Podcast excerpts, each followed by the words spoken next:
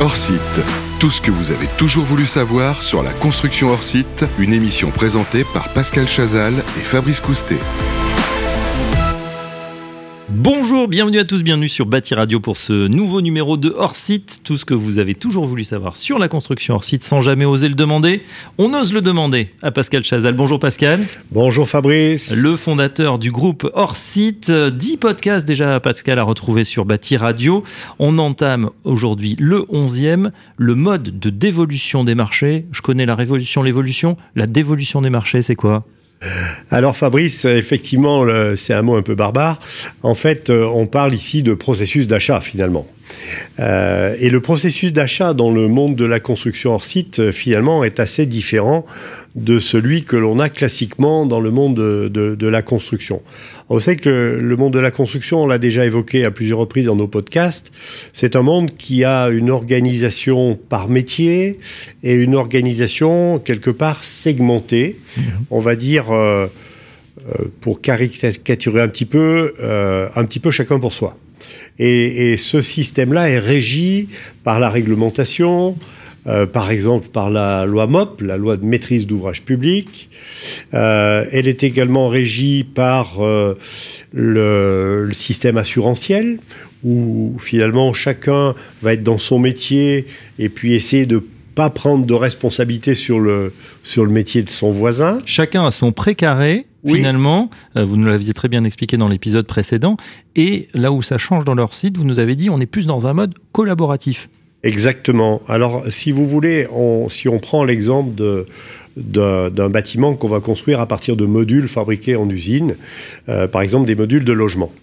Eh bien, euh, à l'intérieur d'un module de logement, on va avoir la structure du bâtiment, une part de structure du bâtiment, on va avoir tout le système électrique, on va avoir tout le système de plomberie, on va avoir du carrelage, mhm. on va avoir de la peinture, on va avoir de la menuiserie, on va avoir des fenêtres, des volets, etc., En gros, on a tous les corps de métier.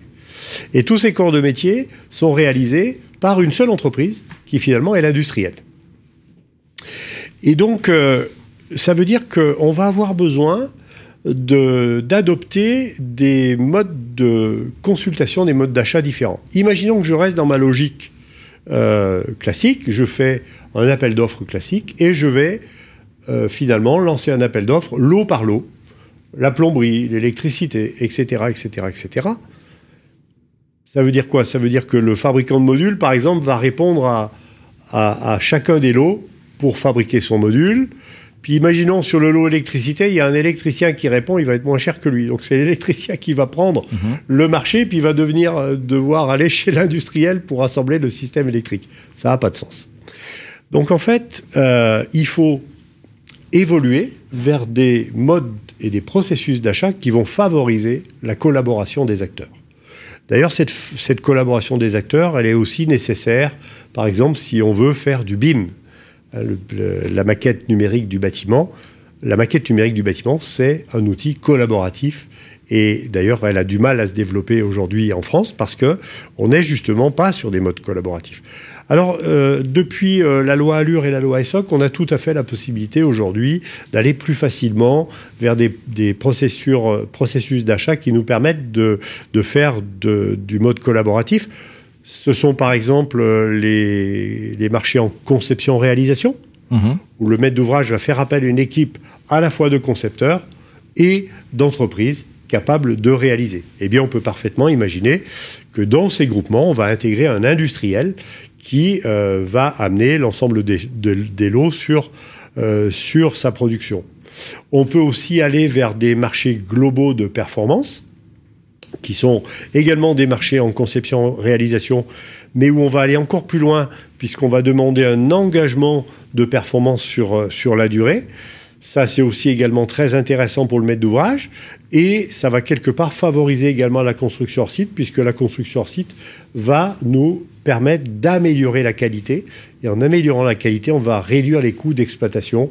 Et donc, euh, marché global de performance, ça devient très intéressant. Dans d'autres pays, on s'est rendu compte, alors par exemple en Angleterre, on s'est rendu compte que si on voulait développer une véritable industrie de la construction, il fallait être en mesure de sécuriser le carnet de commandes des industriels. Bien sûr. Or, dans le bâtiment, on, on raisonne à l'affaire. On raisonne à l'affaire. On va faire un bâtiment une fois, et puis on va refaire un autre une fois. Et quelque part, euh, pour ce prochain, on va tout réinventer de la cave au grenier, y compris les équipes avec lesquelles on va réaliser. Dans ce cadre-là, on ne peut pas mettre en place une véritable industrie. Pour mettre en place une industrie, il faut sécuriser le carnet de commandes. Il y a une manière très simple de sécuriser le carnet de commandes, c'est d'aller vers ce que l'on appelle des accords cadres sur des durées longues. Et c'est ce qu'a compris le gouvernement anglais. Alors, ils ont commencé à faire des, des écoles, ils ont commencé à faire des hôpitaux, et puis maintenant des logements, en passant des accords cadres avec des groupements, avec des industriels, en leur disant, voilà, on a besoin, par exemple, de 3000 logements sur 5 ans. Eh bien, euh, Donc c'est pour vous, il y a pas finalement ça, ça simplifie aussi peut-être la procédure d'appel d'offres. On sûr. sait qu'on a de la visité pour l'industriel, euh, voilà, et, au moins euh, il peut aussi faire peut-être euh, bah, les investissements nécessaires. Exactement, exactement. Si on a un carnet de commandes sur une durée longue, si on a de la visibilité, on va pouvoir investir.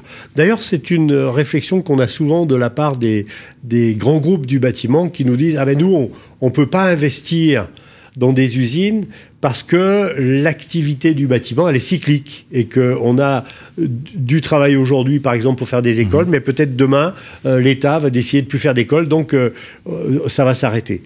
Eh bien c'est une des manières de d'arrêter ce cycle infernal et au contraire d'avoir une régularité. Et ça c'est vraiment aujourd'hui dans les mains des, des collectivités, des pouvoirs publics de favoriser ces méthodes, ces processus d'achat qui sécurisent finalement et permettent de mettre en place de véritables industries. Voilà ce mode de dévolution des marchés, donc qui doit euh, eh bien évoluer pour le coup Oui. euh, dans le temps long pour éviter euh, les coups d'accordéon aux industriels. On espère évidemment, et c'est en train de se passer, euh, d'évoluer et de, et de progresser. Merci Pascal Chazal pour cet Merci, éclairage. Je Fabrice. rappelle que vous êtes le fondateur du groupe Orsite. On se retrouve très prochainement pour un nouveau podcast du magazine Orsite. Hors site, tout ce que vous avez toujours voulu savoir sur la construction hors site, une émission présentée par Pascal Chazal et Fabrice Coustet à retrouver sur le site bâtiradio.com.